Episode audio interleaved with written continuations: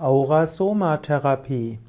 Aurasomatherapie ist ein Verfahren aus der Alternativmedizin. Aurasomatherapie wurde 1983 entwickelt von Vicky Wall in Großbritannien. In der Aurasomatherapie sind verschiedene Therapien zusammengefasst worden, die Aromatherapie, Farbtherapie, Lichttherapie sowie die Edelsteintherapie. Diese äh, die, die Heilmittel der Aurasoma-Therapie sind Emulsionen von ansprechender Farbe und Geruch. Die Aurasoma-Mittel bestehen aus pflanzlichen Aromaölen, Extrakten, Farben, auch von Pflanzenteilen, Sie sind von Pflanzen, von Edelstein, von Wasser und einem Trägeröl.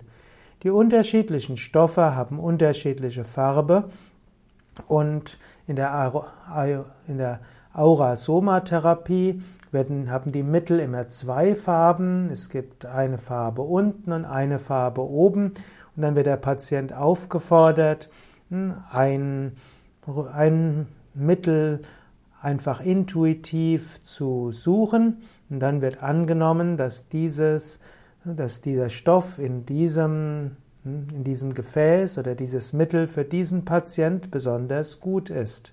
Man kann auch aus der Wahl des Patienten Rückschlüsse auf seinen Energiezustand, psychischen Zustand, vielleicht auch Gesundheitszustand ziehen.